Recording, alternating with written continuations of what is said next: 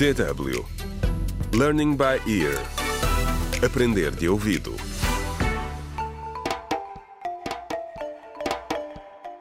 Contra o crime. Olá, bem-vindos ao vigésimo episódio do audiolivro Contra o Crime, Sair da Sombra, escrito por Ursil Nhoe. Depois de ter ameaçado Jaime, na presença de várias pessoas, André foi interrogado na esquadra e percebe que está em maus lençóis. O inspetor Simão deu-lhe a oportunidade de cooperar com a polícia na caça ao general. Mas irá ele aceitar?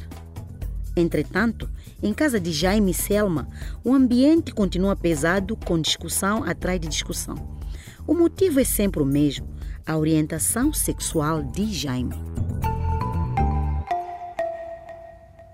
O ambiente na casa da família Lantaro estava insuportável.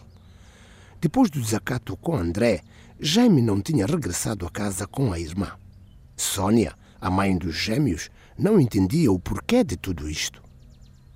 Ela estava convencida que o seu menino estava curado. Por isso, nessa noite, foi à polícia para denunciar o desaparecimento do filho. Foi encaminhado para o inspetor Simão, que pareceu ficar preocupado e lhe garantiu que tudo iria ficar bem. Sônia foi para casa, determinada a obrigar Selma a contar o que se tinha passado. Bem cedo, na manhã seguinte, Sônia abordou Selma. Era suposto ficares de olho no teu irmão, Selma. Foste tu que nos convenceste a deixá-lo ir ao treino. O que vamos fazer se esse espírito maligno se apoderou dele novamente? É melhor dizermos onde ele está agora, ou vais arrepender-te, gritou ela. Mas Selma não pareceu intimidada. Tenho vergonha do que está a acontecer nesta casa.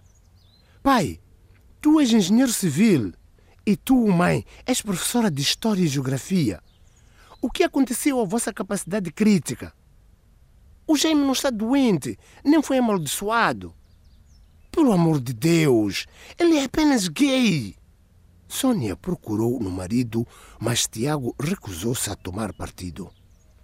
Quando Selma se preparava para sair da sala de estar, ele implorou-lhe que baixasse o tom de voz para que os vizinhos não ouvissem. Mas este pedido teve o efeito contrário. Selma voltou para a sala ainda mais zangada. Ah, é só isso que vos interessa aos dois? O que pensam os vizinhos, não é? Não pensam no Jaime nem por um segundo, pois não. Ele não desapareceu, mãe. Ele fugiu. Está a tentar proteger-se da tua loucura. E mais, o pai sabia de tudo. Só não ousou dizer-te, porque tu assustas toda a gente à tua volta. Depois, Selma saiu de casa. As palavras de Selma atingiram Sônia como uma bomba. Ela virou-se para o marido, mas Tiago desviou o olhar.